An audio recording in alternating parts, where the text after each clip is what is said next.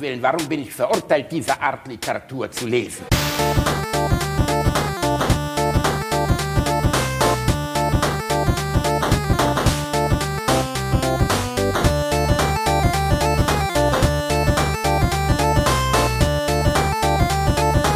Ich lache niemals unter meinem Niveau. Prime Minister. I say it's Mayday. UK. They say deal is shot and that I lost the plot when I frequent the spots that I'm known to rock. I hear boos from the benches when I'm on the block. Remainers, they want to stop it and leave us. Say May hell off. How? You lost. Deal with the chronic. They want to know how I've amended it. It. Willkommen bei Alliteration am Arsch, Folge 31, die Brexit Edition. Wir mit sind Volldampf raus gegen die Wand. mit Volldampf gegen die Wand. Eigentlich das Motto unseres Lebens. Schön, dass die Briten das jetzt für sich umsetzen. Ich habe letztens gelesen, äh, weiß ich nicht, äh, Gina Wild hat 500 Männer gefickt, Theresa May 34 Milliarden Briten. Das ist irgendwie wahr. Das ist, ähm, ist wirklich, wirklich nicht Also, schön, was da äh, gerade äh, sagen wir- sagen wir so, Wie viele ne- Briten sind es? 50 Millionen, glaube ich. Ich habe 55 keine Ahnung. Ähm, äh, ich, äh, ich, kenn, ich, ich kenne sogar einen, der äh, im Rahmen jetzt Du kennst ganzen- einen Briten? Ich, ja, ich kenne einen Briten, der im Rahmen dieser ganzen Brexit-Geschichte jetzt die deutsche Staatsbürgerschaft also angenommen hat. Zusätzlich. ein kluger Brite? Ja, ein sehr kluger Brite. Was hast du uns da gerade Schönes eingespielt, Reini Bär? Ähm, Das war, DJ wie das war von Nine. Gag, ein äh, schöner Zusammenschnitt ähm, von äh, so Reden von Theresa May, wo ein bisschen der Brexit zusammengefasst wird. Ja, das fand ich sehr, sehr lustig, muss ich Ja, sagen. ich fand's auch nett. Aber äh, insgesamt ist das Thema ja eigentlich eher traurig, ne? Das, äh, Ich muss sagen, dass ich bis heute, zumindest die, die, also ich, ich kann nicht alle ähm, internationalen Verhängnisse, die der Brexit auslöst, nachvollziehen oder verstehe nicht alles. Ich weiß nur zum Beispiel, dass Freunde von mir, die eine Werbefirma haben und die Speichermedien etc. aus England beziehen und auch irgendwelche Programme, also irgendwelche Sachen, die physisch sind, die jetzt woanders beziehen werden in Zukunft, weil einfach die Kosten des Imports so ändern werden durch den Brexit beispielsweise, dass es einfach gar nicht mehr lohnt. Ja, das ist, also da, da hängt ja auch ganz, ganz viel äh, dran, dass zum Beispiel, also ich glaube, so eins der brennendsten Themen ist ja äh, in Nordirland äh, quasi die Grenze. Ne? Das wird eine EU-Außengrenze plötzlich. Ja, das ist auf jeden Fall keine gute Idee. Nee, das, also, und, und das ist halt so eine Grenze wie irgendwie, was weiß ich, Deutschland, Niederlande oder Deutschland, Österreich oder so, wo halt Leute in Grenznähe leben und äh, die Grenze eigentlich de facto nicht mehr existiert, sondern nur noch auf dem Papier und die Leute halt hin und her fahren. Also, Es werden im Endeffekt künstliche Grenzen, die schon weg waren, wieder geschaffen. Plus Ja. nochmal, dass das sozioökonomisch für England, glaube ich, eine Katastrophe ist. das glaube ich auch. Äh, und wenn man sich vorstellt, dass, dass die Leute, die es ausgelöst haben, sind ja alle weg. Nigel, Nigel Farage, der bescheuerte Boris Johnson, die sind ja alle gar nicht mehr am Start. Äh, äh, nicht das ist so, als wenn du ein Feuer, Feuer legst und wegrennst. Mal abgesehen Äh, von den von den Politikern, die nicht mehr da sind, das ist ein Großteil wohl, der abgestimmt hat. Also wenn man sich mal die Abstimmung beim Brexit nach Altersverteilung anguckt, ne, dann ist das jetzt die alte Generation, die der Jugend äh, die Zukunft versaut. Weil die Jugend, also die äh, je jünger, desto eher äh, für Remain und je älter, desto eher für Leave gestimmt. Aber das ist ja immer so. Also, dass reaktionäre, dumme Entscheidungen oft aus dem, aus dem älteren Teil der, der Bevölkerung kommen. Ich meine, wenn du dir die Altersstruktur der AfD anschaust, Ja, ja, ja. da verkacken Leute unserer, La Alexander Gauland, ne, der sympathische junge Bade, Bademeister. Da, da, hast, da, Ähm, da hast du auch genug, der hat schon lange den Arsch zusammengekniffen, wenn die, das stimmt, aber trotzdem, der ist über 80 Jahre alt, das heißt, er hat den Arsch zusammengekniffen, wenn die Konsequenzen dessen, was der an Hass gesät hat, irgendwann Früchte tragen. Und beim Brexit ist es ganz genauso, ne? Die Alten stimmen dafür, weil es ihnen im Endeffekt egal ist, alle tot. Und die Jungen müssen damit klarkommen, dass sie auf einmal, also das ist ja völliger Wahnsinn, den, Ich- die EU zu verlassen. Also ich, ich, ich, ich sehe ich sehe keinen Vorteil da drin. Also ich verstehe nicht, warum man das will. Das, das ist so, als ob man jetzt sagen würde, so NRW tritt aus der Bundesrepublik aus. So, Ich meine, England hat es halt immer geschafft, äh, in irgendeiner Weise, sagen wir mal, ähm, außen vor zu bleiben, durch, also seit Jahrhunderten durch ihre Insel, Inselstatus. Ne? Sie waren ja nie auf dem europäischen Festland. Und ich glaube, dass sich das irgendwie auch stark im Bewusstsein dieses Landes verankert hat, dass sie halt so außen vor sind. nee, ich glaube, was sich eher verankert ist. hat, gerade bei den älteren Leuten, ist so dieses, äh, dieses Empire, was das halt Das- nicht mehr ist, ne? Das Seit- Empire, natürlich, klar. Nationalstolz ist ja Das muss man wiederum sagen, jetzt mal fernab von Deppen wie Alexander Gauland, dass wir das einzige Land sind, in dem Nationalstolz mit was Negativem be be bewertet wird. Ne? Also in ganz vielen anderen Ländern ist Nationalstolz völlig, Franzosen, die weinen ja, wenn die Hymne spielt. Die Amerikaner müssen wir gar nicht drüber reden, die Engländer auch. Äh, wenn du in Deutschland mit Hand auf der Brust irgendwo bei der deutschen Nationalhymne stehst, denken alle direkt, du wärst ein Nazi. Ja, ich, Ähm, ich muss, ich, ich habe auch keine Tränen in die Augen, wenn die Hymne läuft, aber ich kann Nationalstolz würde ich nie äh, oder Patriotismus muss man nicht unbedingt mit ähm, mit Rassismus gleichsetzen. Nein, nein, das das, Gleiche. das, das ist was anderes, klar. Aber ähm, für mich ist zum Beispiel äh, sowas wie Nationalstolz etwas, das ich nicht nachvollziehen kann. Ich verstehe es nicht. Also äh, worauf? Also stolz worauf? Ich bin stolz, wenn ich was geleistet habe, aber irgendwie äh, zufällig diesseits der Grenze geboren worden zu sein, ist für mich irgendwie keine Leistung, worauf man stolz sein kann. Dann sagen die Ähm. Leute, ja, die deutschen Tugenden, Pünktlichkeit, bla bla bla. Ja, das kannst du aber auch, wenn du woanders lebst. Also ich kann das Konzept Nationalstolz, verstehe ich nicht. Ich, äh, ich kann, also ganz ehrlich, äh, wo deine Mom und dein Dad knack, knack gemacht haben, in welchem Land, darauf hattest du und ich absolut keinen Einfluss. Äh, wir haben das positive Lotterie losgezogen, dass wir nicht in Armut hineingeboren worden sind. Natürlich ist National- und äh, Landesstolz eine ganz seltsame, ganz eigenartige, nicht nachvollziehbarer Reflex, den ich nicht verstehe. Aber ich, ich finde ihn, ich finde es schwer, wenn er gleichgesetzt wird mit Rassismus oder Nationalsozialismus. Das ist nicht das Gleiche. Ne? Aus der, völlig aus dem Ruder geratener Patriotismus ist das dann vielleicht. Ähm, in vielen Ländern wird das stärker empfunden als bei uns, aber das muss jetzt auch nicht unser Thema sein. Ich äh, glaube, dass der Brexit eine Vollkatastrophe ist. Ich glaube, dass es dumm ist bis dort hinaus. Das wirklich Krasse daran ist ja, dass sie jetzt auch schon länger wissen, dass es dumm ist. Sie wissen, dass es ein Fehler ist und sie ziehen es durch, weil es ab diesem Punkt keinen Weg mehr zurück gibt. Und, das krass ist, ähm, dass sie keinen Plan haben. Die haben, die haben für einen Austritt aus der EU gestimmt, ohne einen Plan zu haben, was dann passiert. Also wie es dann weitergehen soll. Und zwar null, null Plan. Das ist so, als ob du sagen würdest, ähm, weiß ich nicht, äh, ab morgen gibt's irgendwie eine äh, ne ne Rentenerhöhung für alle um 5000 Euro und dann überlegst du dir danach so, ja, wie geht es denn jetzt weiter? Jetzt haben uns alle Rentner gewählt, aber ich habe keine Ahnung, wie es weitergehen soll. Das ist, also, weiß nicht, okay, der Vergleich hinkt, aber äh, ne, Nee, aber grundsätzlich hast du ja recht. Das, das Ding ist, dass etwas, was so eine fundamentale Auswirkung auf ein Land hat, kannst du doch nicht ernsthaft entscheiden, wenn du keinen Plan hast, wie du es umsetzen willst. ja, Plus nochmal, jetzt merken sie, also alle Beteiligten merken, eigentlich war es eine Fehlentscheidung. Es war eine Entscheidung getroffen aus Frust und auch aus Fehlinformation.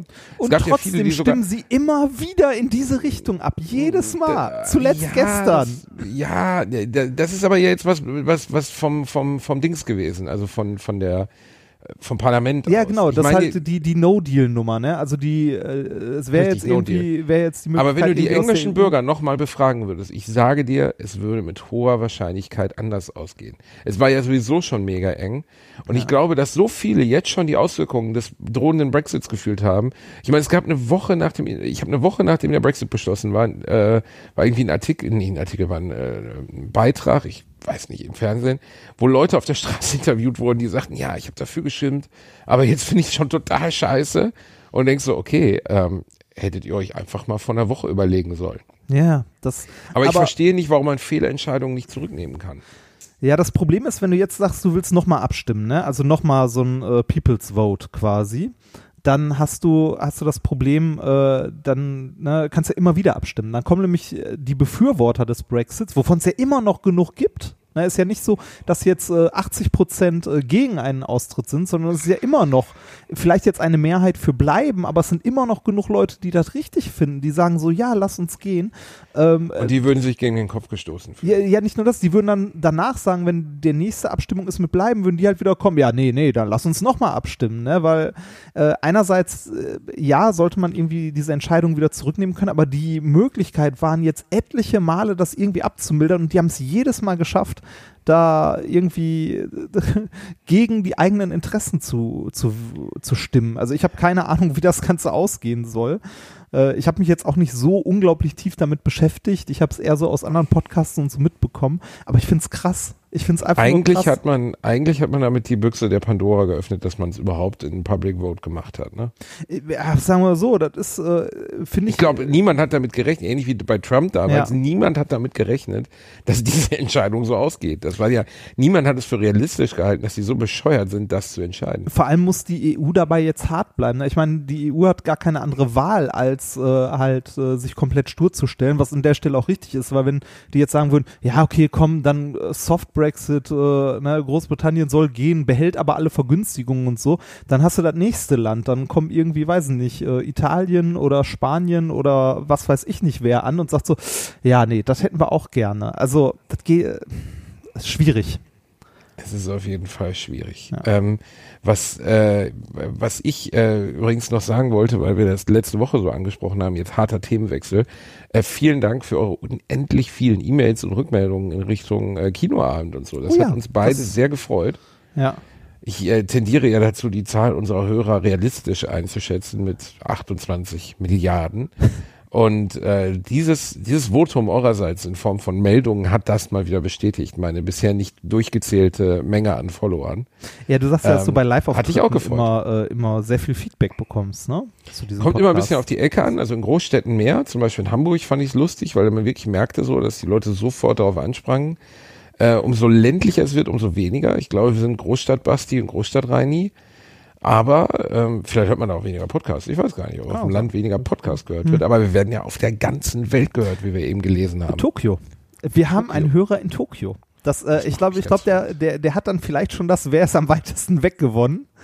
Ähm, äh, der hat uns, äh, Chris hat uns in die Kommentare geschrieben, also eigentlich lesen wir die Kommentare ja nicht großartig vor, ihr könnt die selber nachlesen im Blog, aber äh, der hat uns das mit den äh, Adressen in Tokio erklärt.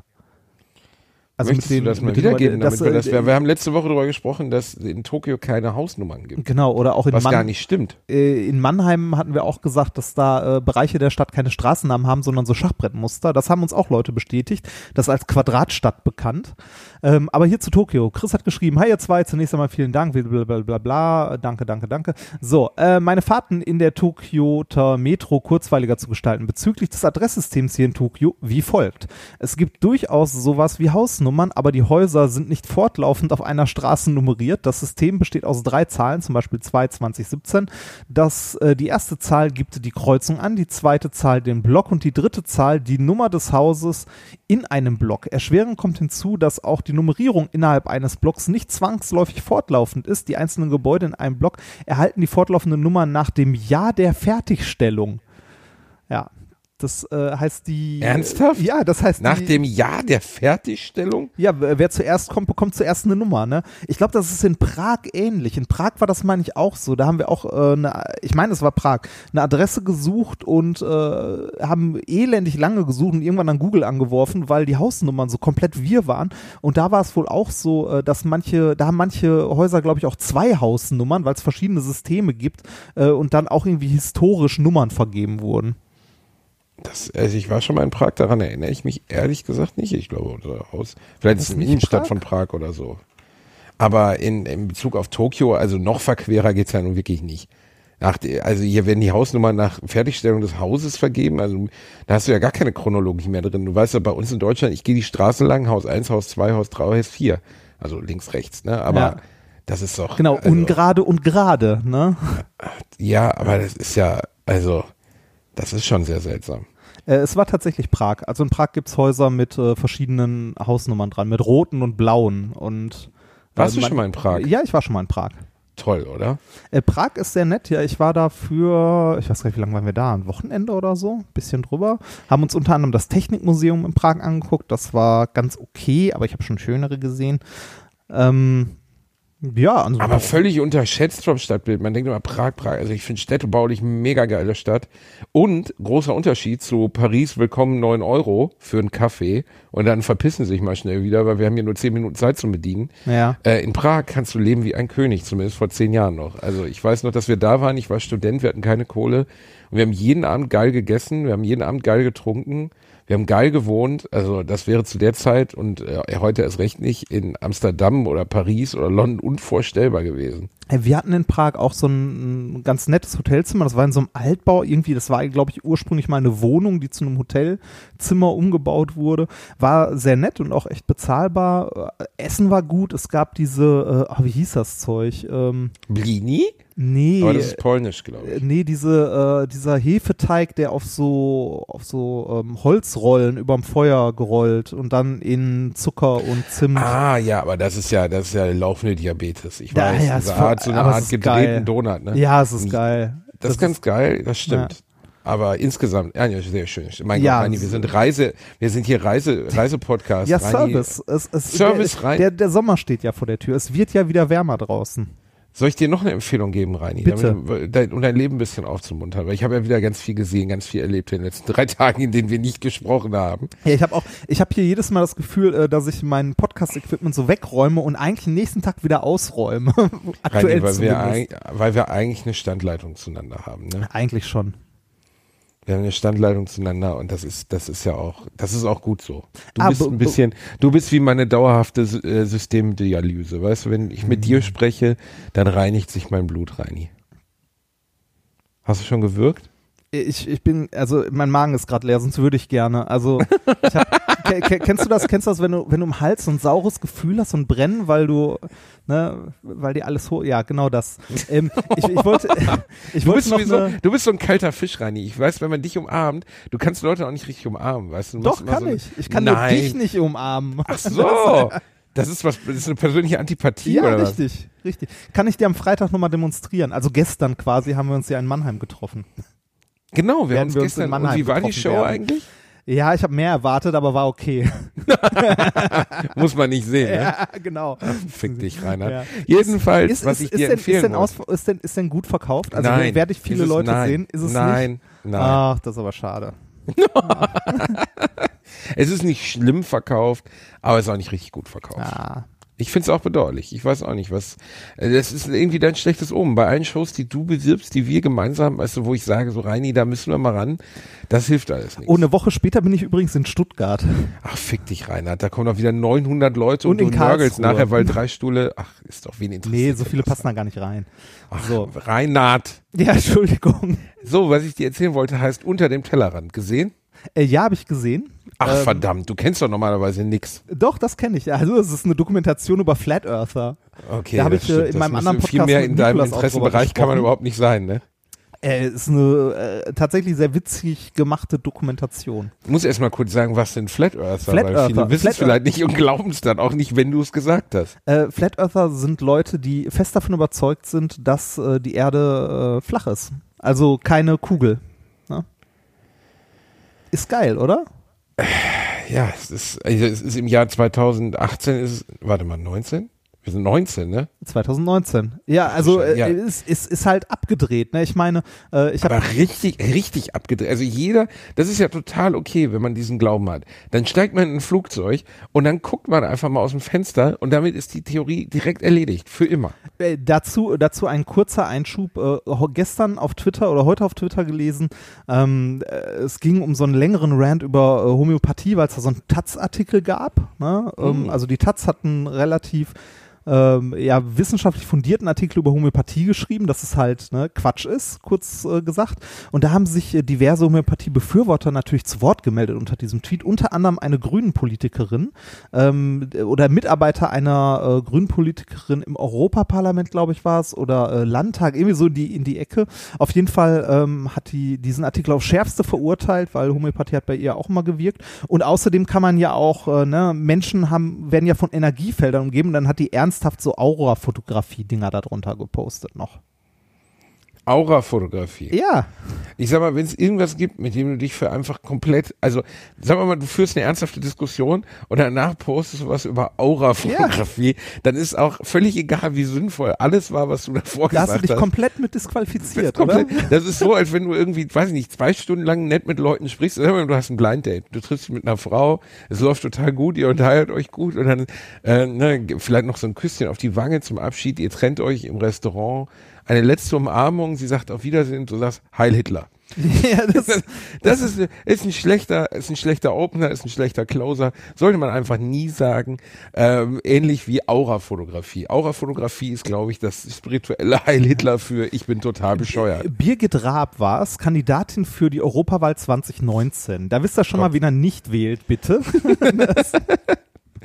Ja, Reini, deine Homöopathie-Rant, der ist ja nee, auch, es geht hier, ja nicht, geht, hier nicht um, geht hier nicht um Homöopathie, es geht darum, dass die Frau ernsthaft Aura-Fotografie für ein, für ein probates Mittel und die soll im Parlament irgendeine Sche Jetzt verstehe ich, wie der Brexit ähm, plötzlich. Also, Ja, ne, die, aber gut, die sie, also jetzt ohne gegen Frau Raab irgendwas sagen zu wollen, aber die sieht ja auch wirklich aus, als wenn sie gerade eine Kita gegründet hätte, wo die Kinder rein vegan ernährt werden. ja, also, äh, bitte, ja, gegen so, die Grünen. Ich habe die Grünen gerne gewählt, auch öfters mal, aber der ist, ja, ist schon ein bisschen seltsam so. Man weiß ja eh nicht mehr, wen kann man wählen, Reinhard? Ich weiß es nicht. Also ich kann, guten Gewissens kann ich eigentlich keine Großpartei mehr wählen, weil keine insoweit auf meiner Linie liegt. Äh, man muss natürlich wählen, um irgendwie an der, an der Katastrophe, dass die Rechten durch deine entfallene Stimme noch mehr Gewalt oder noch mehr Kraft kriegen, äh, vorbeischrammen. Aber weder die CDU, die SPD, die FDP erst recht nicht und die Grünen haben irgendwas in ihrem, in ihrem Line-Up, wo ich jetzt sage, ja, da fühle ich mich komplett wiedergespiegelt. Ey, komplett wiedergespiegelt findest du in der Politik, also findest du, glaube ich, bei keiner Partei. Selbst wenn du selbst eine Partei gründest, brauchst du irgendwann Leute, musst mit denen reden und es gibt Leute, die andere Meinungen haben und ne, oder andere Standpunkte vertreten. Irgendwo musst du Kompromisse finden. Also selbst wenn du selbst eine Partei gründest, wirst du, glaube ich, nicht 100% das finden, was du willst. Frag das mal heißt, die Piraten. Ja, das ist halt, ja, ja, ja. Ähm, Ja. Äh, sag mal so, du musst irgendwie, also äh, ich finde wählen, also man muss wählen, das ist schon mal keine Frage, also jeder sollte wählen, weil es ist keine, ne, es ist ja halt keine Pflicht, sondern wir haben das Recht zu wählen. Das sollte man sich immer wieder deutlich machen, dass es ein Recht ist, ne, dass man das darf, das ist was Besonderes. Ne, ähm, man darf mitbestimmen und ähm, man muss irgendwie eine Partei finden oder zumindest, äh, also man kann ja auch auf Land- und Bundestagebene unterschiedlich wählen, je nachdem, wo was vertreten wird. Man muss halt irgendwie Kompromisse finden. Ne? Man muss die Partei wählen, die, mit der man irgendwie die meisten Übereinstimmungen hat, zumindest grob, und zwar nicht bei dem, was sie verspricht, sondern sich mal angucken, wie sie so in den letzten Jahren entschieden hat oder welche Leute dich da repräsentieren, was für Ansichten die vertreten. Also man wird nirgendwo hundertprozentige Übereinstimmungen finden. Man muss die Kompromisse wählen, mit denen man leben kann. Häufig kann das sein, dass man eine Partei hat, wo man viele Kompromisse machen muss, aber damit irgendwie leben kann. Es gibt aber auch Parteien, wo ein, also ein Punkt schon zu viel Kompromiss ist, dass es einfach rausfällt. Ne? Also beispielsweise Beispiel, Beispiel. Beispiel, würde die AfD ähm, jetzt irgendwie äh, angenommen, sie hätten ein Wahlprogramm, das in irgendeiner Form sinnvoll ist, ähm, würden sie trotzdem wegen ihrer massiven Ausländerfeindlichkeit schlicht und einfach nicht wählbar sein. Ne? Egal, was sie sonst für gute Ideen hätten, das ist ein absolutes Ausschlusskriterium. Ähm, die Grünen sind für mich leider komplett nicht wählbar, weil die halt wissenschaftsfeindlich sind. Jetzt nicht alle Grünen, ne, aber es gibt in der Partei der Grünen deutliche Strömungen in Richtung Esoterik und Wissenschaftsfeindlichkeit. Ne, siehe für diese Dame Kandidatin. Frau fürs- Raab. Ja, genau. Also ist für mich absolut unwählbar. Geht halt überhaupt nicht, weil es meinem Weltbild und meiner Weltanschauung komplett widerspricht ähm, äh, weiß ich nicht, äh, von den großen Parteien irgendwie, die SPD ist irgendwie nur noch ein Schatten ihrer selbst, äh, ist so, weiß ich nicht, Steigbügelhalter der CDU. Äh, mit, weiß ich nicht, wenn man sich mal anguckt, was sie so mit Hartz IV und so verbrochen haben, ist halt auch keine Glanzleistung gewesen. Äh, die CDU, äh, ja, willkommen im Überwachungsstaat und im äh, Turbokapitalismus. Ne? So, äh, Und in der total, in der Konter, äh, also in der, in der LGBT-feindlichen, konservativen Ja, genau, also Weltsicht wenn von ich- Leuten, die maximal einmal im Jahr mit ihrem Ehepartner Ja, wenn, wenn ich, wenn ich eine, wenn ich eine Parteichefin habe, ne, hier die AKK 47, die halt hier ähm, ihr äh, auf diesem auf dieser Karnevalssitzung äh, diesen Kommentar da ablässt mit äh, Toiletten fürs dritte Geschlecht sind für Männer, die sich nicht entscheiden können, ob sie beim Pinkeln noch stehen oder sich schon setzen wollen oder so. Da denkst du dir auch so, Alter, ernsthaft? Wirklich? Äh, Also geht auch gar nicht sowas.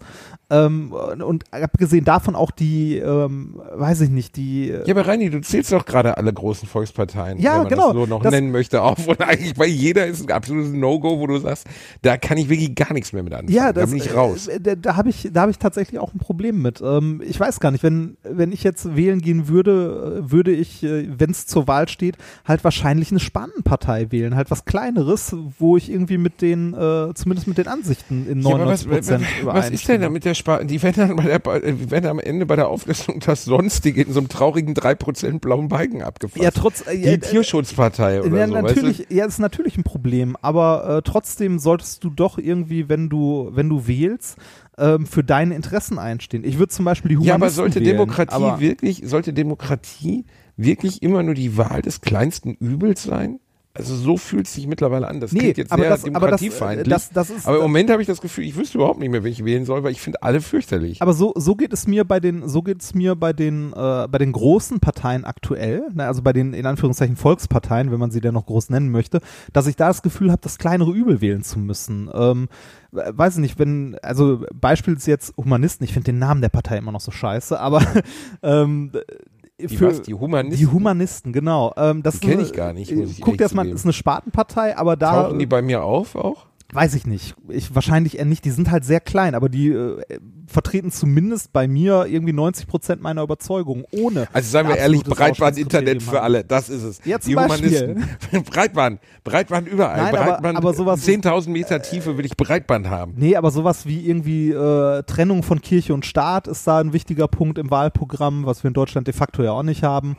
Ähm, äh, halt Breitbandausbau, Wissenschaftsförderung und ähnliches. Halt sowas in die Richtung. Und das vertritt zumindest meine Interessen in irgendeiner Form. Mehr als äh, eine, mehr als Parteien, die irgendwie äh, weiß ich nicht, äh, Steuern für, für Großverdiener senken oder senken wollen oder Parteien, die äh, irgendwie Homöopathie für eine gute Idee halten äh, oder Aurafotografie ähm, befürworten. Ne? Die, also ich wäre bereit, nur um dich zu ärgern, die Auro-Fotografie-Partei zu gründen, die sich allein darum dreht, dass wir in Zukunft Menschen nur nach, nach ihrer Aura beurteilen. Alles andere ist eigentlich egal. Wir haben gar keine, wir wollen auch kein, wir schaffen das Internet ab und wir machen Aura-Fotografie. Diese beiden Sachen machen wir. Äh, ich- und also- wir, natürlich behandeln wir uns rein homopathisch. Der einzige Vorteil ist, wir sterben schnell aus. Aber abseits dessen, das wäre vielleicht eine Partei, die Basti Auro-Fotografie-Datei. BAP. BAP gibt's BAP, auch noch gar nicht. Gibt's noch gar nicht. BAP. Das wäre mega gut. Zum Glück gibt's das als Abkürzung noch gar nicht. Das kann ich mir heute noch sichern lassen. Bastis Aura-Fotografie-Partei. Das ist eine Band. Was, eine Band? Was für eine Band denn, Reini? Bab, das ist doch so eine, oder? Reinhard, ich wohne in Köln. Willst du mich jetzt verarschen? Das war ironisch gemeint. So. Ich habe in Niedecken wohnen vier Häuser weiter. Ja, ich kenne Bab. Nebenbei, Bab sind, sind sicherlich tolle Band, was man allerdings dazu sagen muss. Die sind ja durch deutsche Mundart, äh, kölsche Mundart bekannt geworden. Wenn man sich verdammt lang her anhört, also was im Original verdammt lang her heißt, du verstehst kein Wort, was der singt. Wenn du nicht aus Köln kommst, dann könnte der theoretisch auch Kiswahili singen. Es klingt alles, also wirklich, kennst du den Song verdammt lang Ja, her? ja, natürlich. Seit ich vor dir stehe. Und du denkst so, Alter, was singt der da? Ich habe keine Ahnung. Aber es hat irgendeinen Nerv getroffen, die Leute lieben den. Und es ist, glaube ich, ein echt cooler Typ, der Niedecken. Kann ja mal nichts gegen sagen. Ja. Ähm, Aber ich mag, ich mag Musik, die ich verstehe. Deswegen höre ich auch wenig Musik von Sprachen, die ich nicht verstehe. Englisch zum Beispiel. Ich verstehe kein Englisch, deswegen höre ich nur deutsche Volksmusik. genau. Die berührt mich. die Volksmusik, ne? die, Rand, die Randfichten, mit, äh, wenn es in der Lederhose juckt. Das ist einer meiner Songs, die mich wirklich glücklich machen. Nein, aber Was eigentlich, Reini, wir- noch wir haben noch be- be- nie be- über bevor- Musik- ja, nein, nein, bevor wir, bevor wir zur Musik abgleiten, noch ein kurzer, ein kurzer Schlusspunkt zu diesem Politikding. Äh, jeder sollte das wählen, was, also was seine Interessen vertritt und was er mit seinem Gewissen vereinbaren kann. So. Oh, Neutralitätsreini. Oh, Nein, nicht ich krieg da einen Neutralitätsrein. Ich will, ich will unter, ich will, du Pisser. Ich will unterstreichen, wie wichtig es ist, wählen zu gehen und vor allem vernünftig wählen zu gehen. Ja, aber was ist denn, Reini? Das Problem ist doch, ich kann jeden verstehen, der sagt, Otto, du liegst auf meinem Gesicht. vernünftig, vernünftig wählen. in- Das war Otto. Oh. Ähm, der Vernünftig- liegt in meinem Gesicht gerade, auf meinen Augen liegt sein fetter, sein, sein, seine nicht mehr vorhandenen Eier. Otto, geh runter. oh, du hast mich angenießt. Jetzt wird er anhänglicher. Oh, schon wieder sowas. Reini, hör zu. äh, Das Problem ist doch, warum Leute demokratieverdrossen sind. Wir wählen alle vier Jahre. was, was ein gesunder Zeitabstand ist, weil eine Partei braucht ja, oder eine, eine, eine Politik braucht ja eine Zeit zur Veränderung. Ja. Ne? Also das zum Beispiel in den USA, was Obama für, für Gleise gelegt hat in seinen acht Jahren, wird gerade von der, von der geisteskranken Mandarine mit dem Arsch wieder eingerissen. Das heißt, oft sind die, sind die Lorbeeren oder sagen wir mal jetzt die äh, verbringerte Arbeitslosigkeit, für die Trump sich jeden Tag bei Twitter einen abwichst, ist eigentlich eine Folge von Obamas Politik, den er ja aufs Übelste verachtet. Das gleiche haben wir in Deutschland ja auch. Ähm, Parteien sch schreiben sich gerne mal Lorbeeren gut, die sie selber nicht verursacht haben. Ja klar, oder stimmen gegen irgendwas und nachher sind sie dafür, wenn es gerade passt. Ne? Genau, Aber und wenn es gerade pa- aber was ich gerade über Demokratieverdrossenheit sagen wollte, ganz kurz. Wir, wir stimmen alle vier Jahre ab und trotzdem hat jeder, den ich kenne, genauso wie ich das Gefühl, ändert sich ja eh nichts. Also, weißt du, dann wird verhandelt darüber, dass man zum Beispiel, in, dass man Menschen im öffentlichen Dienst fairer bezahlen sollte, dass es vielleicht scheiße ist, wenn Menschen, die äh, acht Stunden am Tag auf die Kinder unserer Zukunft aufpassen in Kitas, so viel verdienen oder so wenig verdienen, dass sie sich überhaupt keine Lebenszukunft leisten können, dass sie keine Geld zurücklegen können für ihr Alter. Ähm, das ist eine Katastrophe, von der die ganze Gesellschaft weiß, dass in allen Pflegeberufen die Menschen scheiße bezahlt werden. Dann haben wir aber einen Gesundheitsminister, der erstmal prüfen lässt, ob Abtreibungen traumatisch sind, was man nicht prüfen lassen muss, weil eine Frau, die abtreibt, der ist allein halt durch auch den ein. Spinner, ne? Das halt Ja, aber der ist. Gesundheitsminister. Ja, ich Rainer. weiß. Das heißt, wir haben Leute gewählt oder es sind Leute in der Majorität gewählt worden, in Positionen gekommen, die scheiße sind. Ja. Und wo du dann denkst, was ist das für eine Entscheidung? Was ist das für ein Gedankengang? Dann- Wie kann man so unmenschlich sein? dann- Wenn dann Leute darüber entscheiden, die 15.000 Euro im Monat verdienen, darüber, was andere, was Zieher, äh, Zieher oder Krankenschwestern verdienen sollten, dann sind die an der falschen Stelle. Ich habe letztens einen Tweet gelesen, jeder Politiker oder jeder Minister, der in ein Ministeramt geht, sollte vorher ein Jahr ein freiwilliges soziales Jahr machen müssen. Ist natürlich eigentlich nicht umsetzbar. Aber ich glaube, wenn ein Jens Spahn oder ein, eine Justizministerin etc., wenn diese Menschen mal in einem sozialen Beruf ein Jahr lang Scheiße aus Bettschalen rausgekratzt hätten für 1600 Euro netto, dann wüssten die, wie, der, wie die Lebenswirklichkeit von 95 Prozent der normalen Menschen ist. Und das wissen die halt leider nicht. Jens Spahn weiß nicht, wie normale Menschen leben, ganz sicher nicht. Ja, das, äh, ich, ich verstehe das, ich verstehe auch die Verdrossenheit dabei, aber äh, ne, nicht wähl, also nicht zu wählen oder so macht's ja nicht besser. Ne? Also es, Ich sage ja auch nicht, dass man nicht wählen soll. Ich meine damit nur, dass ich nachvollziehen kann, warum Leute diese Haltung zur Demokratie bekommen, weil sie immer das Gefühl haben, wir senden, oh, Otti, du atmest voll da rein, man hört dich die ganze ja, ich kann, ich kann solche Leute auch verstehen, aber man muss, man muss halt, also äh, äh, trotzdem ist Demokratie ne, das Beste, was wir halt haben. Unausweichlich. das ist das Beste, Ja. was wir haben, ja. Und äh, also wenn man dann wählen geht, finde ich, sollte man irgendwie gucken, dass man versucht, für seine Interessen einzustehen. Ne? Also äh, dann halt nicht diesen Vollidioten wählen oder die Partei, in der dieser Vollidiot äh, Gesundheitsminister werden konnte, sondern halt eine andere Partei. Und deshalb wählt BAP. Die Aura-Fotografie-Partei. Ich bin bei euch, ich glaube an euch und ich weiß, dass eure Aura stärker wird, wenn ihr bei mir seid. Rani, was, wie würde deine Partei heißen? Äh, Glasfaserpartei, das hatten wir doch schon mal, oder? ja, das hatten wir ja schon. Aber da fehlt dein Name drin. Reinis Glasfaserpartei, die RGLP. Das ist, klingt irgendwie seltsam. Das klingt wie RGP? so RGP. RGP, das klingt eigentlich auch ganz gut. Das gibt's ja noch nicht. Äh, du, du bist gerade auf Musik zu sprechen gekommen. Wir haben uns nie über Musik unterhalten, das stimmt. Uns- Ich glaube, du bist aber auch so ein Typ, weißt du, ich bin jemand, der immer Musik hört. So. Immer. Also es läuft immer Musik, wenn ich arbeite, wenn ich lebe, wenn ich Ja. koche, immer. Ich interessiere mich sehr für Musik, ich setze mich viel mit Musik auseinander. Ich glaube, du bist jemand, so wie ich dich kenne, du hörst fast nie begleitend Musik, oder? Da irrst du dich komplett. Ich Nein, hör höre, ich, ich höre beim Arbeiten immer Musik. Beim Schreiben höre ich auch Musik. Je nachdem, welche Arbeit ich mache, unterscheidet sich die Musik, die ich höre. Wenn ich unterwegs bin, wenn ich nicht gerade einen Podcast höre, höre ich auch Musik unterwegs. Sehr Was gerne. für, was für Musik hört denn mein Reini äh, Musikmeister? Äh, Meister? Das äh, kommt, wie gesagt, sehr darauf an, was für eine Arbeit ich gerade Deine zu tun Arbeitsmusik, Reini. habe. Äh, Ja, das kommt auf die Art der Arbeit an, die ich zu tun habe. Wenn ich Ja, irgendwie, wenn du ein Tier, äh, wenn du ein Tier, äh, wie, wie wenn deine Arbeit, also wenn du, wenn du geistig arbeitest. Ja, also äh, Beispiel, ne? Ich, ähm, ich schreibe was für Buch oder so, dann läuft nebenbei irgendwie von äh, Spotify Peaceful Piano. Also so gefällige, Oh, Peaceful Piano habe ich manchmal auch an. ja, so, so, so gefällige äh, Klimperei auf dem Klavier. Da Empfehlenswert der Reading Soundtrack. Da sind die äh, zum Beispiel Inception und so mit drin. Kann man auch gut hören. auch, äh, auch das, auch Soundtracks höre ich auch ganz gerne. Äh, Computermusik, also so von Computerspielen eignet sich auch ganz gut zum Arbeiten. Also irgendwie. Weil die nachweislich dazu gemacht ist, äh, Aufmerksamkeit zu erzeugen. Ne? Ja, so, so im Hintergrund halt vor sich hin zu dudeln, ohne zu viel zu stören.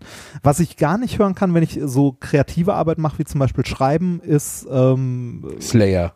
nee, ähm, sondern irgendwie irgendwas mit Texten, was ich am besten auch noch verstehe. Also irgendwas, äh, weiß ich nicht, äh, absolute Beginner oder so könnte ich beim Schreiben nicht hören. Fände Nee, ich glaube ich. Das ist auch Genau. sehr schwierig, weil dein Gehirn ja die ganze Zeit das dabei passt, ist, die ne? Sprache das, zu verarbeiten. Ja, ja, genau. Das, das geht halt nicht. Deshalb, wenn ich Sonderarbeit mache, höre ich halt gerne irgendwie so, was weiß ich, lass es Film-Soundtracks sein, äh, irgendwie äh, Game of Thrones oder halt Peaceful Piano, irgendwie sowas in die Richtung. Äh, wenn ich ähm, äh, Arbeit mache, die ein bisschen stumpfer ist, wie zum Beispiel für irgendeinen Vortrag Folien fertig machen oder irgendwie Bilder bearbeiten, ähm, Messdaten auswerten, also irgendwie fitten oder so, ne, wo jetzt nicht kreativ bei sein muss und dir Sätze überlegst, sondern einfach halt äh, Arbeit hast, die du wegschaffen musst oder irgendwie, was weiß ich, äh, Belege sortiere oder so ein Scheiß, dann höre ich halt Musik, die ich auch höre, wenn ich draußen unterwegs bin und das ist irgendwie sowas wie, äh, weiß ich nicht, Silverstein höre ich sehr gerne. Kenn ich Ähm, gar nicht. Kennst du nicht? Nee. Ist doch Ähm, bestimmt in die Fresse Musik, oder? ja, das, was? ist in die, das ist auf die Fressenmusik so ein bisschen. Äh, Silverstein ist so, äh, ja, Hardcore, Hardcore. Emo-Hardcore gezeugt. Emo-Hardcore. Ja, sowas in die Richtung. Ein Begriff, den ich mit dir stark identifiziere. Emo-Hardcore. ich, äh, ich, äh, komm, wir geben jetzt beide mal unsere musikalische Empfehlung, die die Community wahrscheinlich nicht kennt, aber wo wir sagen würden, hört da mal rein, das ist heißer Scheiß. Silverstein, definitiv. Höre ich gerade sehr, sehr gerne. Also schreibt sich Silverstein. Also, Dann mache ja. ich, dann mache ich das, äh, dann mache ich mal das äh, Gegenmodell auf, also Musik, die extrem ruhig ist, nur von einem Mann. Elliot Smith sagt dir wieder nichts, ne? Nee. Wunderschöne Musik. Ein ganz toller Singer-Songwriter, der sich bedauerlicherweise ja 2003 angeblich eine Klinge in die Brust gerammt hat. Ähm, Hat er nicht überlebt, ist einer meiner Lieblingsmusiker aller Zeiten, ähm, hat den wunderschönen Song Between the Bars geschrieben, Wie- wie den, heißt der? von dem Madonna, Elliot Smith. Hieß eigentlich äh, nicht Elliot mit Vornamen, aber ist sein Künstlername gewesen. Hat äh, den Soundtrack von, von, von, ähm, von äh, Goodwill Hunting gemacht, den du Ah. sicherlich auch wieder nicht gesehen hast. Doch, den habe ich gesehen. Gott sei Dank. Der Ja. ist wunderschön. Und das ist wirklich eine der berührendsten Szenen. Elliot Smith war, war ein Typ, der sehr stark mit sich gekämpft hat, sehr depressiv war. Ähm, ihr werdet keinen schlechten Song von dem finden. Macht einfach die Playlist bei Spotify an, geht die ersten fünf Songs durch. Ist einfach wunderschöne, sehr berührende, sehr ruhige Musik. Ich speichere mir die Playlist gerade mal. Hör dir das mal an. Äh, ist wirklich sehr stark. Madonna hat mal gesagt, sie würde sich wünschen, sie würde nur einen Song in ihrem Leben geschrieben haben, der so stark ist wie Between the Bars. Okay. Ähm, und es gibt eine sehr berührende Szene, weil er war wahnsinnig, er war sehr depressiv und äh, fast schon ja soziophob, also er konnte wirklich nicht Interviews und so waren die Hölle für den armen Kerl. Und er hat war aber für Goodwill Hunting damals für den Oscar nominiert für den Oh. Soundtrack. Und äh, wie es damals, ich weiß gar nicht, ob es heute noch so ist, da mussten die Akteure bei den einzelnen ähm, äh, nominierten Songs mussten ihren Song ja auch auf der Bühne spielen. Und wenn man das eingibt, äh, Elliot Smith, Oscars, ich glaube 97, 98 muss es gewesen sein, steht da in einem weißen Anzug mit einer weißen Gitarre und sieht einfach aus, als wenn er überall auf der Welt sein wollen würde. Nur, Nur jetzt nicht da. in dieser künstlichen Hollywood-Welt, in die er einfach überhaupt nicht reingehört hat. Und er steht da und spielt diesen wunderschönen Song und wird trotz, auf der einen Seite äh, wirkt das wahnsinnig berührend, auf der anderen Seite wahnsinnig fremd, weil er da nicht hingehört. Und dann der nächste Song, der dann auch gewonnen hat gegen ihn, war My Heart Will Go On, also die Schmonzette von Celine Dion. Und größeren Kontrast zwischen musikalischer Qualität und, und vielleicht auch Integrität kann es nicht geben. So, also es ist einfach, äh, wenn man L. Smith Oscars sich anguckt, wer davon nicht berührt ist, hat kein Herz. Also es ist wirklich toll. Ich gucke mal, wofür der noch Musik gemacht hat. Der hat einen Beatles. Er hat viel Filmmusik gemacht. ja, American Ähm, Beauty.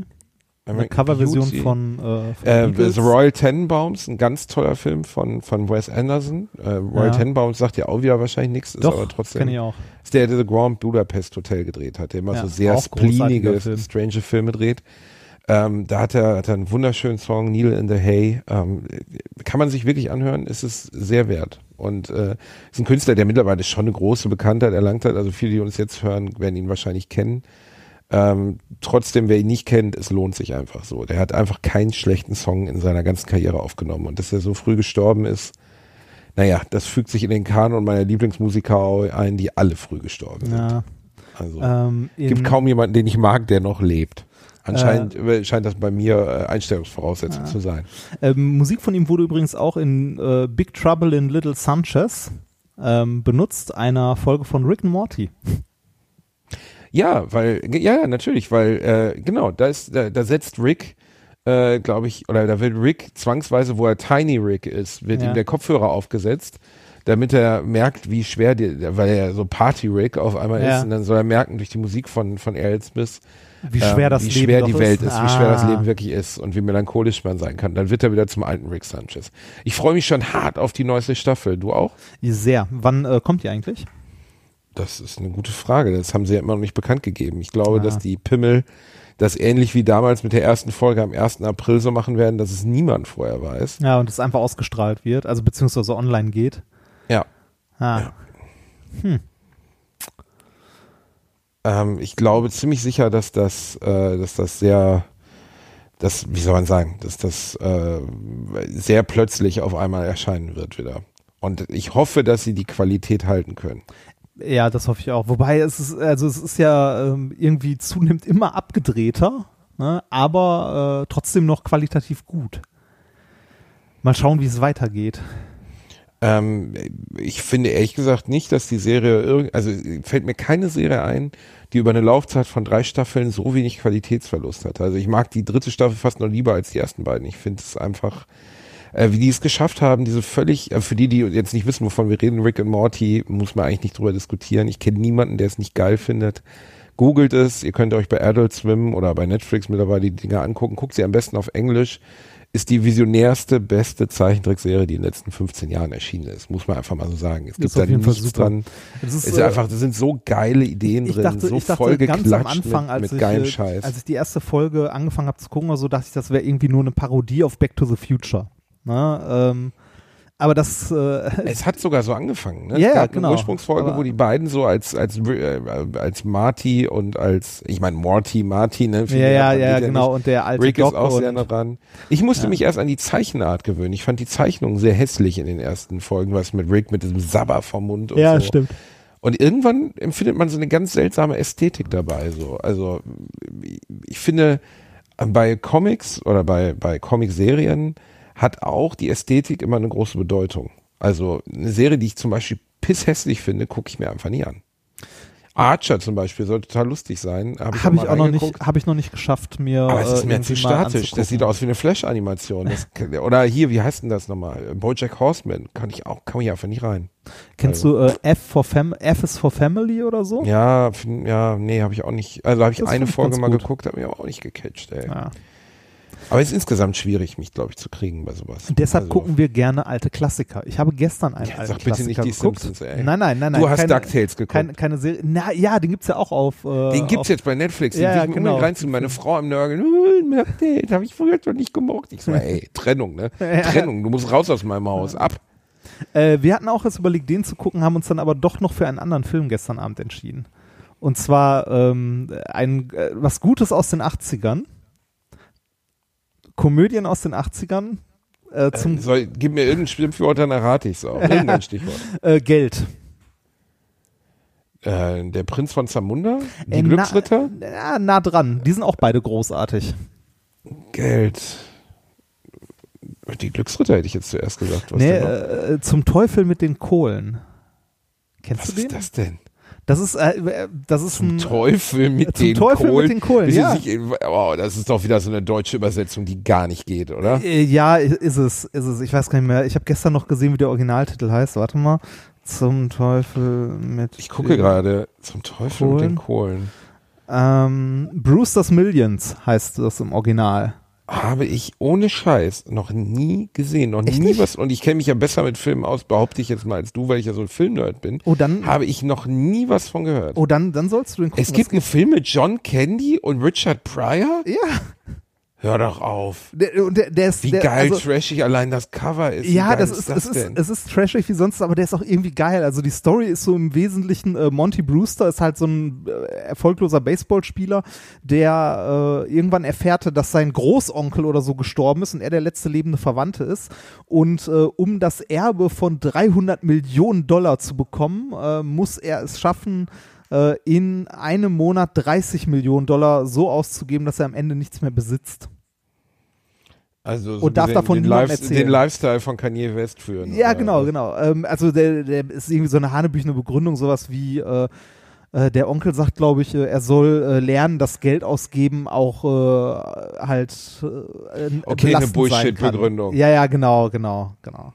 Aber ist trotzdem, also ich finde den ganz witzig. Ist halt so 80er, ne? Ähm, aber wundert mich, Ey, du ey, den ey, nicht gegen die 80er. Das ist ja krass. Ich finde allein die Übersetzung zum Teufel mit den, Den Kohlen. Kohlen, ne? ja, ja, die ist scheiße. John Candy kennen wahrscheinlich viele schon gar nicht mehr. Der ist ja 94 schon leider gestorben. Yep. Ähm, war für mich ein ganz eindrücklicher Schauspieler meiner Jugend. Äh, ich habe das erste Mal, als ich ihn gesehen habe, war bei den Blues Brothers natürlich. Ne? Orange Whip, Orange Whip, Orange Whip. Da war ich noch nicht geboren. Und dann kamen ganz viele Komödien der 80er und Anfang der 90er, die also allein mit Onkel Buck, ein Ticket für zwei und dann das letzte, was woran ich mich erinnere, wo ich mit meinem Papa im Kino war, äh, war dann Cool Runnings, ne, mit dem äh, und John Candy war Ende der 80er, Anfang der 90er der dicke Komiker, so der, also wo gar nicht zur Diskussion stand, wenn ein übergewichtiger Komiker besetzt wurde, war es immer John Candy, Ja, der auch einfach sehr, sehr, sehr gut war. Und man Also- mochte alles davon, ne? Also wenn da was rauskam, war das halt gut. Er hat sogar so weit gebracht, dass es eine, äh, eine Zeichentrickserie gab zu ihm. Äh, Vielleicht kennst du die noch. Haben sie nicht Cam allein mit Candy. Onkel? Oh Gott, Cam Candy, natürlich. Ja, genau, Cam Candy. Und Drei Staffeln. Cam Candy.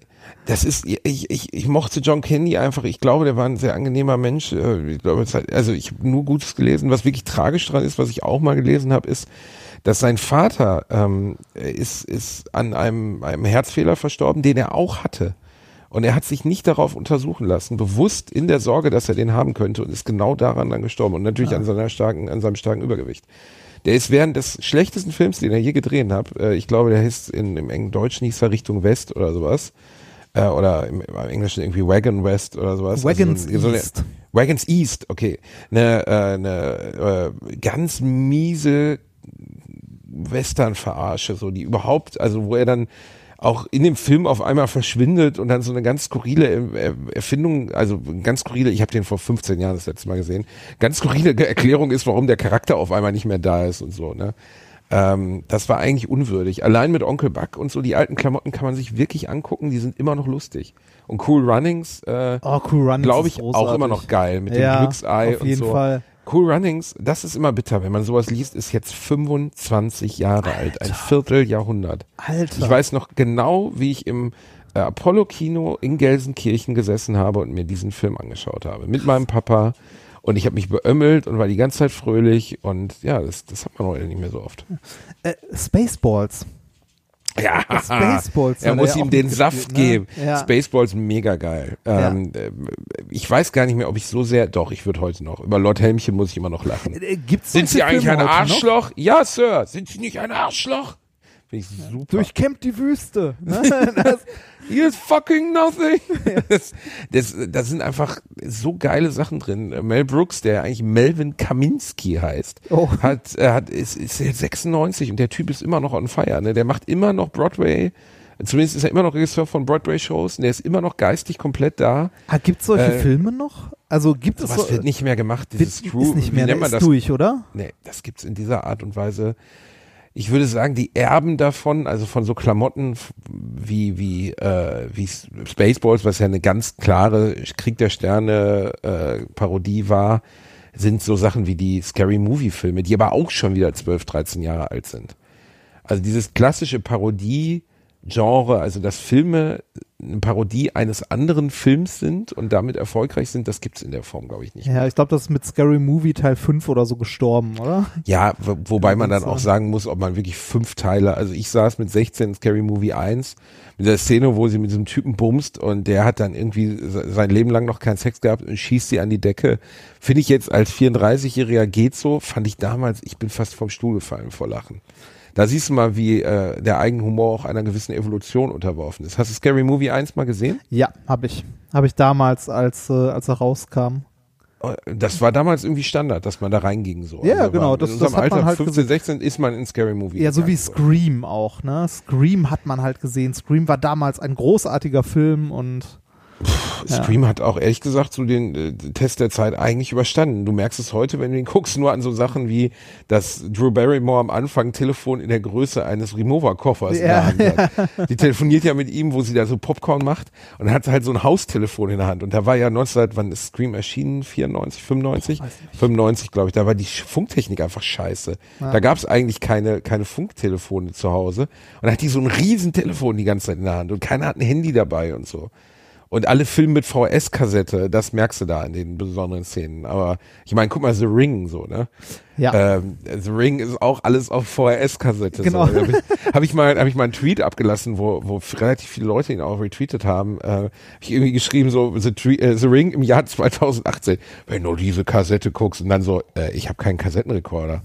Kann man das auch streamen? Ja, aber es, es, es gab ja, es gab ja ähm, an die Zeit angepasste Versionen davon. Ne? Es kam irgendwann, äh, gab es mal so einen Film, der auch super mies. Ich habe davon nur irgendwann mal einen Trailer gesehen, wo es um eine Homepage ging. Wenn man auf diese Homepage ging, äh, wurde man halt, Ist es nicht die Homepage von Michael Wendler? Also da darf man noch sieben Tage leben, wenn man sich die Scheiße angeguckt hat.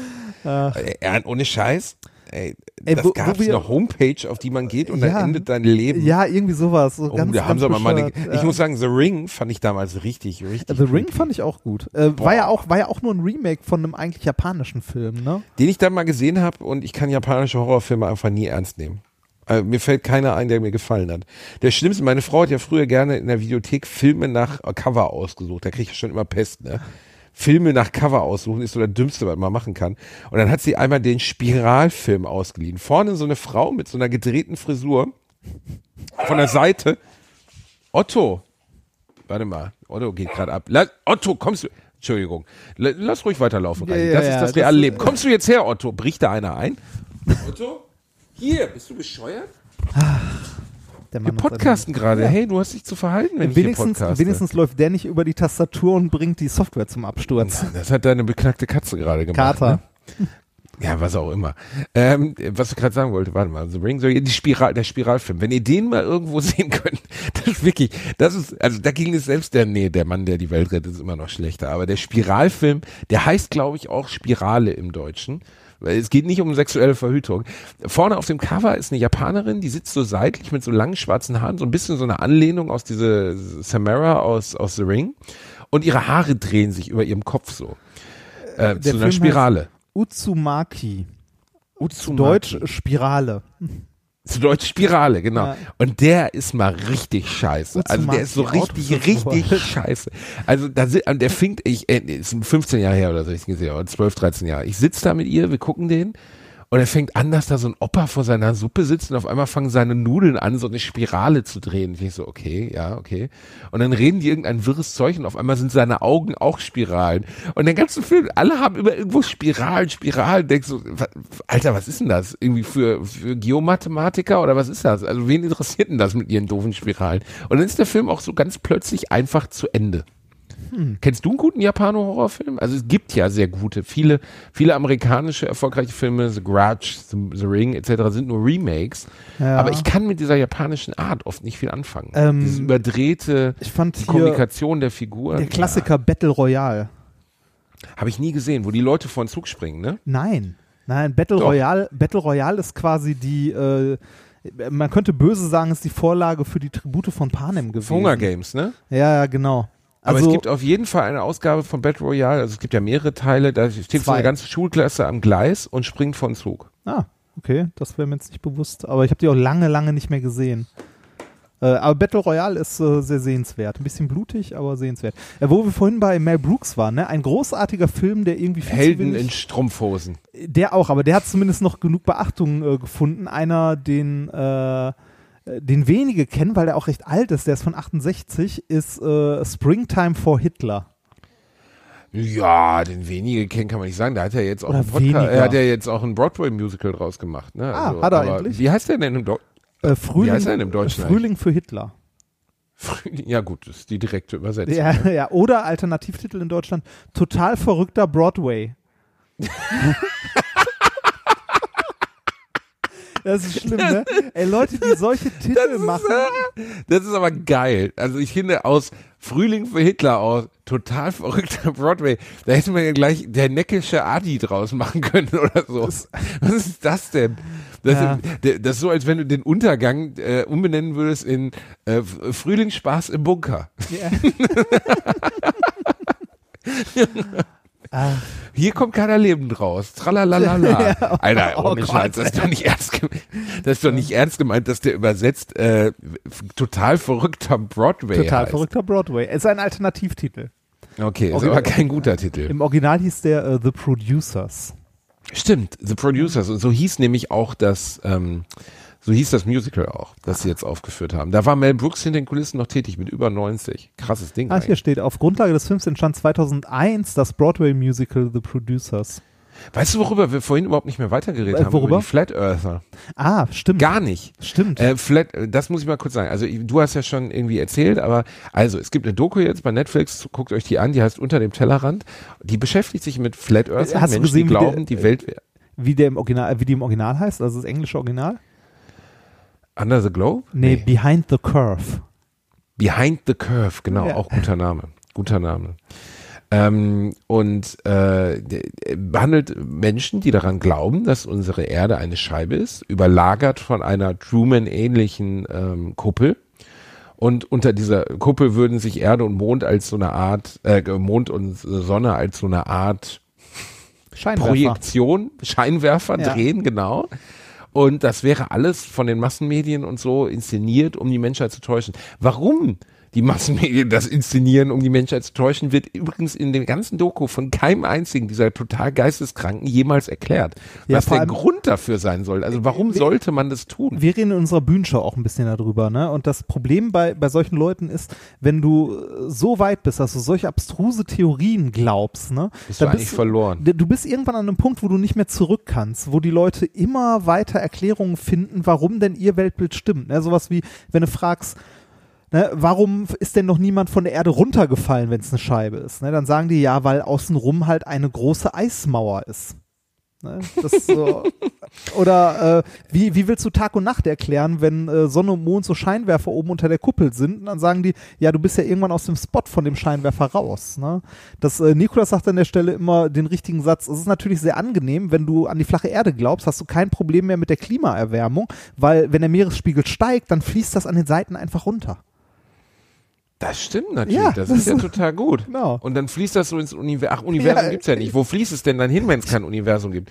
Also da sind so Klamotten in dieser Doku drin, wo einer sagt, ja, kann ja nicht sein, dass wir mit 16.000 äh, Stundenkilometern durchs All rasen, weil ich spüre die Bewegung ja nicht. Ja. Oder hier ist ja wenig Wind dafür.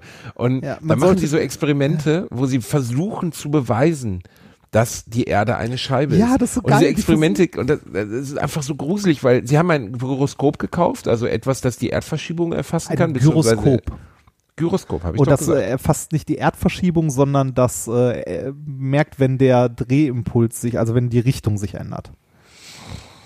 Gut, Reinhard. Entschuldigung. Also es merkt, wenn sich die Richtung ändert. Jedenfalls sagen sie vorher, wenn die Erde eine, eine Kugel sein sollte, die sich dreht, müsste sich in der Stunde 15 Grad Drehung bei dem Gyroskop einstellen. Ist das richtig? Äh, ja, ich glaube, soweit war das. Das wäre, ne, das wäre ein Beweis für Sie, der sagen will, die Erde ist, ein, dann messen Sie es nach einer Stunde exakt 15 Grad und der Typ sagt, oh, das muss kaputt sein. ja, ja, genau, genau. Das ist so, super okay, geil. das stimmt. Einfach alles, was gegen eure Theorie spricht, ist kaputt, gefälscht, sonst was. Ja, und die, die- völlige, verstehst Bilder ich aus meine, dem ich glaube, halt dass es Photoshop und so, ne? Und die ich glaube, dass es gelogen. Verschwörungen auf der Welt gibt. Ich glaube, dass es Verschwörungen gibt. Ich glaube daran, dass es, dass es Organisationen gibt, die hinter unserem Rücken Sachen planen. Ich glaube daran, dass Präsidenten nicht durch Zufall ermordet worden sind. Aber ich glaube nicht an Dinge, die sich durch einen Flug, einen Kontinentalflug problemlos widerlegen lassen. Du musst nur einmal in ein Flugzeug steigen, gucken und du siehst, dass die Erde sich biegt.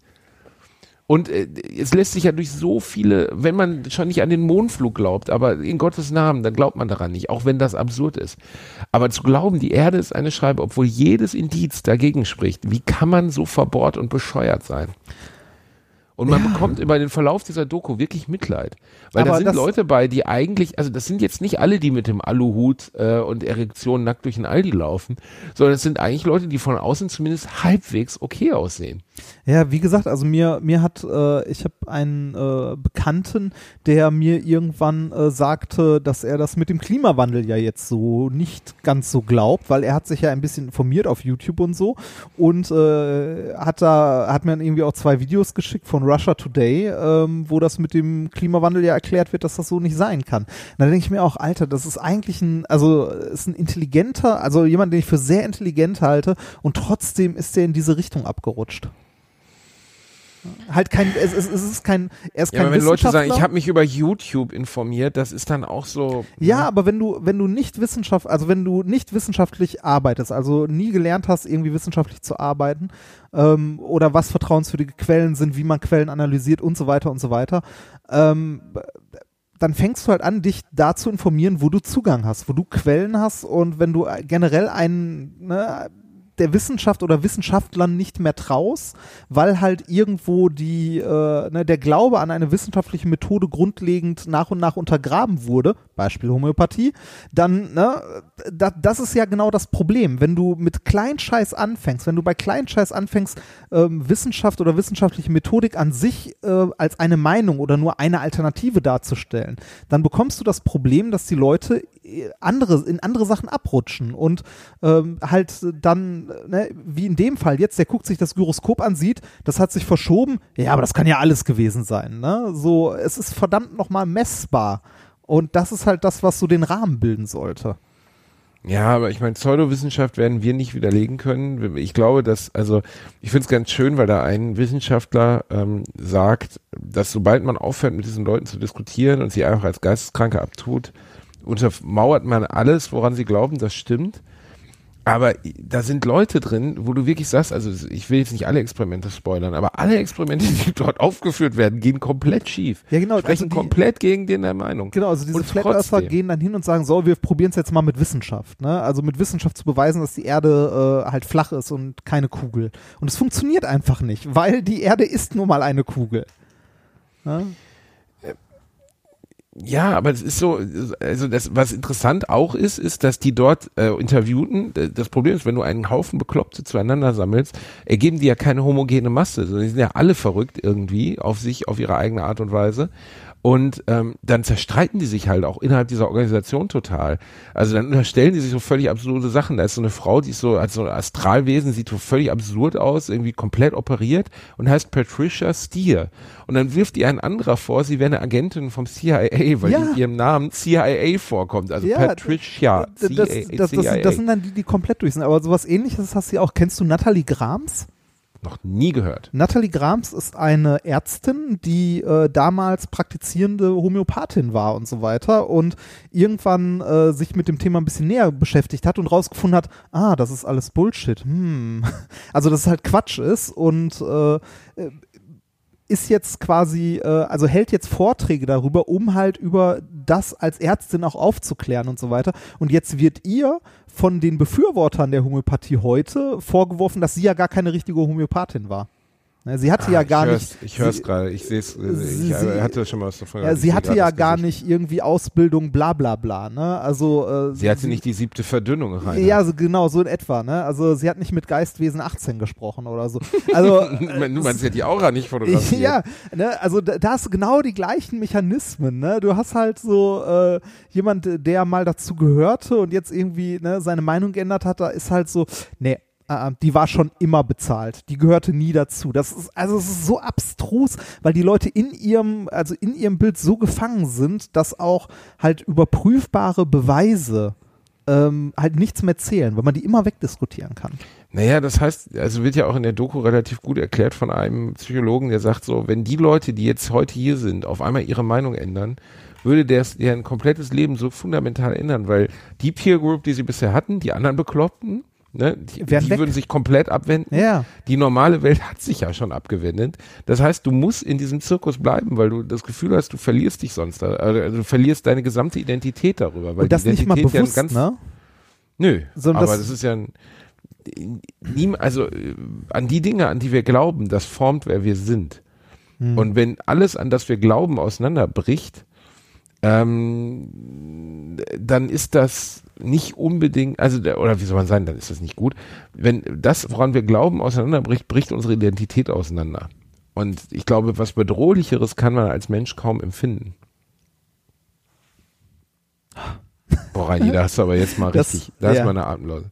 Das, äh, ja, aber stimmt. Also stimmt. Es gibt, glaube ich, nichts Schwierigeres, als äh, seine Überzeugungen ähm, in irgendeiner Form revidieren zu können oder halt äh, seine Meinung ändern zu können. Es ist viel, viel schwieriger, seine Meinung zu ändern, als auf seiner Meinung zu beharren. Ähm, aber das ist ja auch, ne, also ja, ja, ja, Ja. Also ich erinnere mich an Diskussionen, wo ich mit Leuten diskutiert habe und irgendwann hat, hatte ich das Gefühl, der andere hat recht, aber es ist wahnsinnig schwer, es Das zuzugeben. zuzugeben, ja. Ja. wahnsinnig schwer. Weil du natürlich davor die ganze Zeit in deiner Meinung warst und ähm, niemand ist gerne im Unrecht so. Ich glaube, dass es insgesamt Leuten mit feststehenden Meinungen ist unfassbar schwer, irgendwas Neues beizubringen. Bei diesen Flat Earthern ist es sehr empfehlenswert, sich die Serie anzugucken oder die Folge, das sind 100 Minuten. Oh, ähm, Ähm, man sitzt da einfach nur Kopfschütteln und denkt, es kann nicht wahr sein. Das wird uns übrigens als Wissenschaftlern auch dann sehr häufig vorgeworfen. Genau dieser Punkt so, ja, ihr habt ja auch nur eine Meinung, von der ihr nicht abweicht. Ne, ähm, aber da habe ich schon mal viel drüber gesagt, das ist halt was grundlegend anderes. wollen nicht, ne? dass dein Puls ja. wieder hochgeht. Nee, Wir genau, das nicht, ist das. Äh, Das Ja. tut dir auch nicht es, gut. gibt, es gibt diesen, es gibt diesen schönen, diesen schönen Spruch: äh, Science doesn't care what you believe. Und äh, ja, Punkt. Sehr schön. Noch was, äh, was Erfreuliches zum Abschied? Oder äh, noch was Aufmunterndes? Ich Oh, habe Reini, gestern. was kommt ja, denn jetzt? Moment, ich habe gestern gekocht und beim Kochen ist mir eine Marktlücke aufgefallen äh, für ein Produkt, das man ähm, mal machen könnte. Reini, aber das kannst du doch jetzt nicht im Podcast sagen. Vielleicht ist das unsere Zukunft. Nee, ich glaube nicht, weil wir beide das nicht hinbekommen, so etwas zu produzieren. und wenn, wenn es jemand schafft zu produzieren, wäre es mir egal, weil ich würde es kaufen wollen. Und zwar, ich habe gestern Biercan Chicken gemacht. Also, äh, ne, du nimmst ein, äh, ein rohes Huhn und schiebst dem eine Dose Bier in den Hintern. Äh, um es dann zu grillen. Das haben wir damals bei uns in der WG im Garten auch häufiger auf dem Grill gemacht. Ich habe das gestern im Ofen gemacht und nicht mit einer Bierdose, weil da ist ja Lack und alles drauf, sondern ich habe dafür so ein, so ein Hinstellteil quasi für in den Ofen. Das heißt, du hast da so, so, so ein Metallding, wo halt ein, einen halben Liter Bier reinkippst, dann setzt du das Hähnchen da drauf und schiebst das in den Ofen.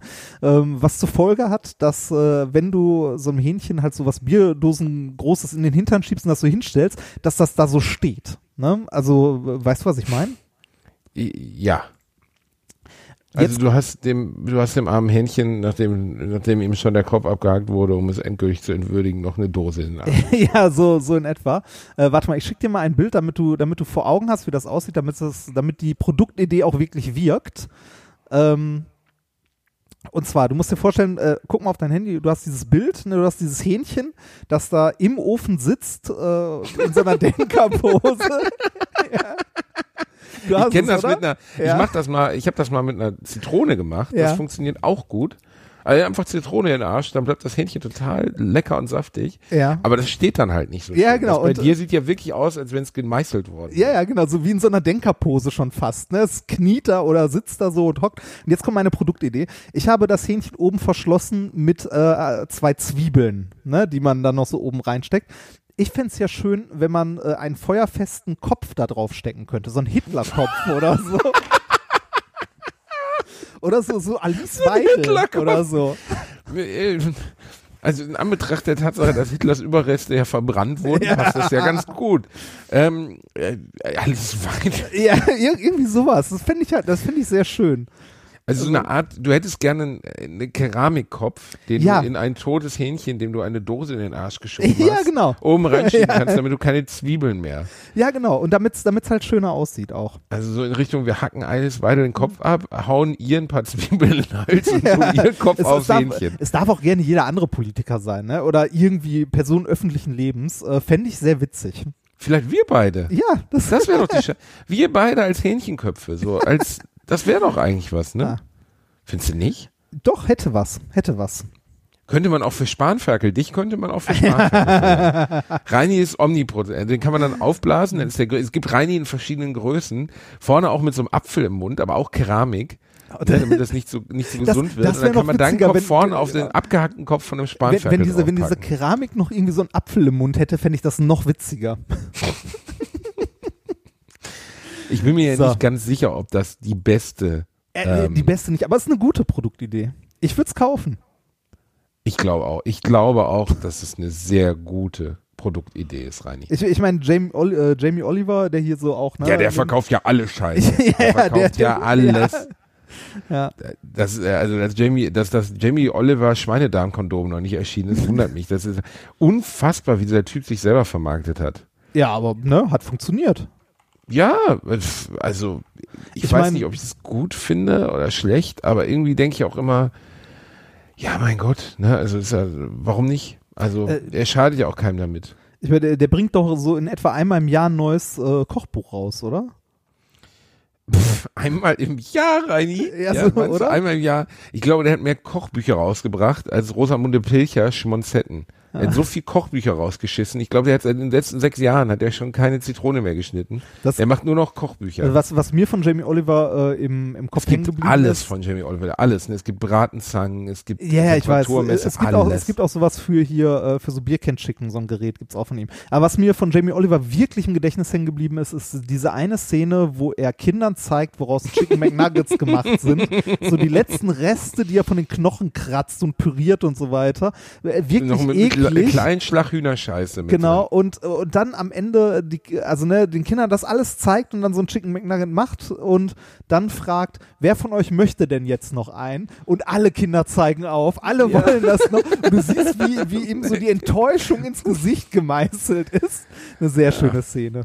Das, äh, das kann man, glaube ich, auch im Internet nachgucken. Vielleicht können wir die sogar posten. Das stimmt wirklich. Er erzählt wirklich, er zeigt denen wirklich alles. Ja. Also wirklich alles, was da reinkommt. Was er die zeigt diese Orange- halt so macht, ne? So Diese pinke. Paste, die da raus wird, also Ja. das ist wirklich vom, von den Knochen gekratzte Drecksfleisch, so, weißt du, was man noch nicht mal mit einem Hund in die, ins Futter tun würde. Und die Kinder stehen da und lernen daraus nichts, nichts. Äh, gleicher Aufschrei, als er mal ein paar Küken verglast hat. Er hat ja verglast, vergast. Also er hat, er hat gezeigt, was passiert in der, in der Industrie, nur dass es in der Industrie noch viel grausamer ist, nämlich dass man die männlichen Küken ja bis heute schreddert und hat dann zehn Küken genommen, hat die den Leuten gezeigt bei einem Abendessen, hat die dann vor deren Augen mit Kohlenmonoxid getötet. Oh, da Und gab's da auch. war ein Aufschrei, ne? als wenn er, also es wäre völlig widerlich, was er da gemacht hätte und so. Und nein, es ist nicht widerlich. Es ist, äh, es Das ist, ist halt so, Millionen, ne? Das ist- Milliardenfache Realität. Das sieht man halt nur nicht, wenn man irgendwie das, äh, das Hähnchen oder was auch immer im Supermarkt in der Kühltheke kauft. Ne?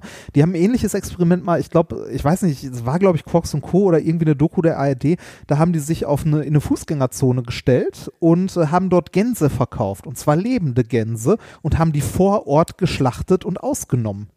Ne? Und äh, da halt verkauft. Und, Und dann wollte es keiner mehr haben, ne? ja, es, es war ein, ein älterer Mann war dabei, der hat gesagt, ja, gerne, will ich haben und hat auch tatsächlich eine Gans gekauft und hat auch dann im Interview danach halt gesagt, so, ja, äh, ne, dass man sollte sich halt bewusst sein, das ist bei der Gans, die ich jetzt im Supermarkt kaufe, nicht anders. Hier sehe ich wenigstens noch äh, die Gans, äh, dass die ein gutes Leben hatte und von einem ordentlichen Hof kommt, ne?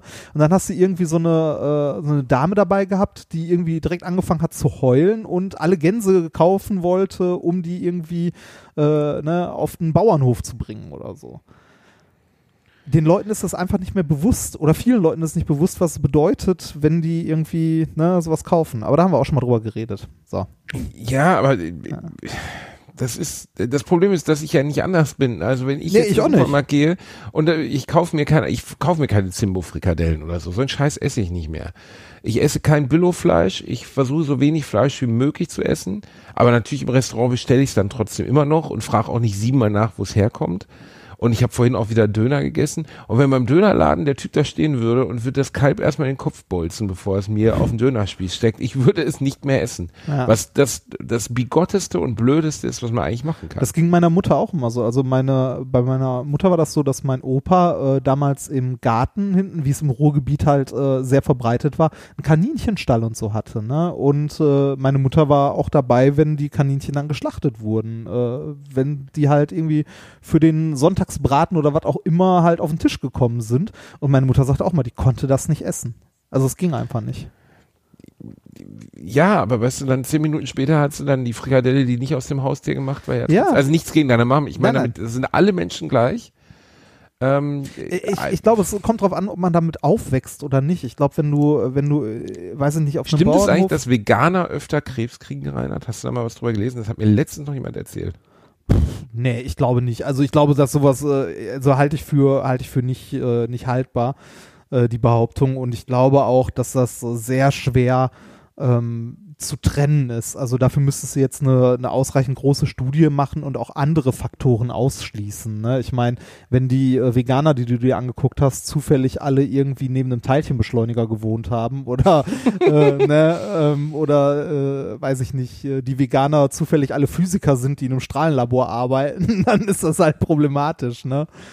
Ähm, Ja, kann ich, also, ja, das, äh, pff, aber lustig. Ja, also Wir untersuchen nur, wir so untersuchen nur Leute, die neben einem lecken Atomkraftwerk Nee, das, das, also das ist halt so eine, so eine Grundregel, die ähm, bei, bei vielen Studien irgendwie schnell mal, also nicht bei vielen, aber was halt passieren kann, ne, dass du noch andere Faktoren hast, die man halt vergisst zu berücksichtigen. Ähm, es gab zum Beispiel mal eine, äh, eine Studie, die sich äh, Granderwasser angeguckt hat und äh, ob das Granderwasser. geordnete Wasser. Ja, ja, genau, das ist so, so ESO-Wasser. Ähm, die haben auch diverse Studien gemacht und wenn man die Studien sich mal ein bisschen genauer anguckt, sieht man, dass da systematische Fehler drin sind. Ne? Also irgendwie, dass die sich Oberflächenspannungen angeguckt haben vom Wasser und dann hast du gesehen, dass das Granderwasser und das Vergleichswasser nicht mit den gleichen Geräten vermessen wurde, sondern irgendwie das eine mit äh, Plastikequipment, das andere mit Edelstahl oder so und äh, dann weißt du schon, okay, da kann nicht das gleiche rauskommen. Na, oder deshalb gibt es ja in medizinischen Studien auch sowas wie Doppelblindstudien, weil die Art, wie jemand mit dir interagiert, ja schon beeinflussen kann, wie du reagierst. Ähm, ich, äh, ja, also äh, de- deswegen gibt es das. Ja, Ne? genau, deswegen gibt's das. Deshalb halte ich äh, so eine, so eine, also so Pauschalbehauptungen gibt's ja häufiger und äh, so Pauschalbehauptungen kann man eigentlich immer beantworten mit, äh, nee, er nicht. Außer Nazis sind scheiße. Ja, okay, das schon.